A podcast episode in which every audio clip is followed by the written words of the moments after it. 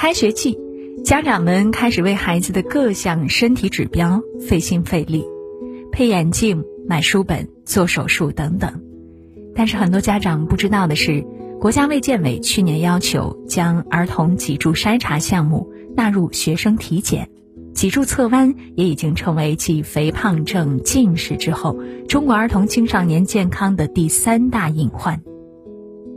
今天我们幸运的邀请到了国内知名骨科专家、医学博士任刚老师，跟他一起聊一聊有关孩子脊柱侧弯的几个误区。你以为最影响孩子身体健康的因素是熬夜、肥胖、近视，其实最被忽略的因素是脊柱侧弯。你以为孩子在五到八岁容易侧弯？十岁以后，也就是孩子的生长发育高峰期，才是脊柱曲度变化最显著的时期。专家建议筛查时间：女孩十到十二岁，男孩十三到十四岁。你以为你可以很容易发现孩子的脊柱长弯了？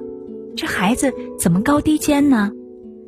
大部分小孩子初发的脊柱侧弯是没有症状的。一位妈妈在孩子的脊柱已经发展到四十五度的时候，依然没有发现，而在就诊时后悔不已。你以为脊柱侧弯是先天脊柱发育异常造成，还有一部分是继发于其他疾病，而大部分脊柱侧弯的孩子并不能确定明确的致病因素，所以称为特发性脊柱侧弯。其实是很多不良习惯养成的，翘二郎腿。低头看手机，不正坐姿。你以为不良坐姿问题不大，不影响什么？其实啊，真相跟你想的不一样。不仅可能导致脊柱侧弯，也可能会导致腰椎旋转、盆骨倾斜、肩膀高低不同、双脸不同，甚至影响颜值。你以为孩子患了脊柱侧弯不能彻底康复？对于特发性脊柱侧弯的治疗，要考虑到孩子的年龄、生长潜能、脊柱侧弯的程度等等。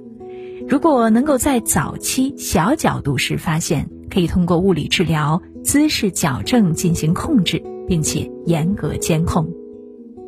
当角度发展到二十到二十五度以上时，医生就会建议使用脊柱侧弯的矫形支具背心来进行治疗。当角度发展到更大，比如四十五度以上，就要考虑手术治疗的可能了。你以为脊柱侧弯的孩子不能够进行体育锻炼？其实啊，正是因为孩子侧弯了，所以更需要锻炼，减少单侧运动，增加对称运动。单侧运动会使得一侧的肌肉比较发达。可能会产生脊柱侧弯的情况。对称运动呢是同时运动双向制，比如游泳、骑车，对称性的攀岩，双侧的肌肉可以得到发展和锻炼。床垫的支撑和枕头高度的选择也影响脊柱发育。孩子平时喜欢的睡眠姿势是这样的，而孩子正确的姿势是这样的。好了，到了我们的彩蛋时间，有家长问了：孩子脊柱发育跟床和枕头有关系吗？对此呀，任刚老师是这样解答的：没有直接关系，但是软床不利于孩子的脊柱平衡发育。正常我们的颈椎和腰椎啊是向前突出的，是需要一个支撑的。即使在睡觉的时候，孩子的腰椎是需要有支撑的。在侧卧位置的时候，也是希望孩子的头颈腰在一个水平线上，但是过软的床会形成向下的曲线。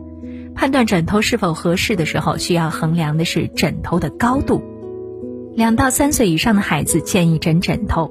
数据统计，我国青少年脊柱侧弯患病人数预计超过五百万，且呈现每年递增趋势。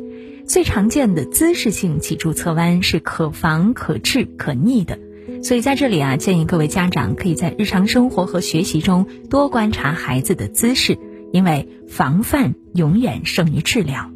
如果孩子不小心患了脊柱侧弯，家长们也不用紧张，可以在医生的建议下一步步帮助孩子纠正。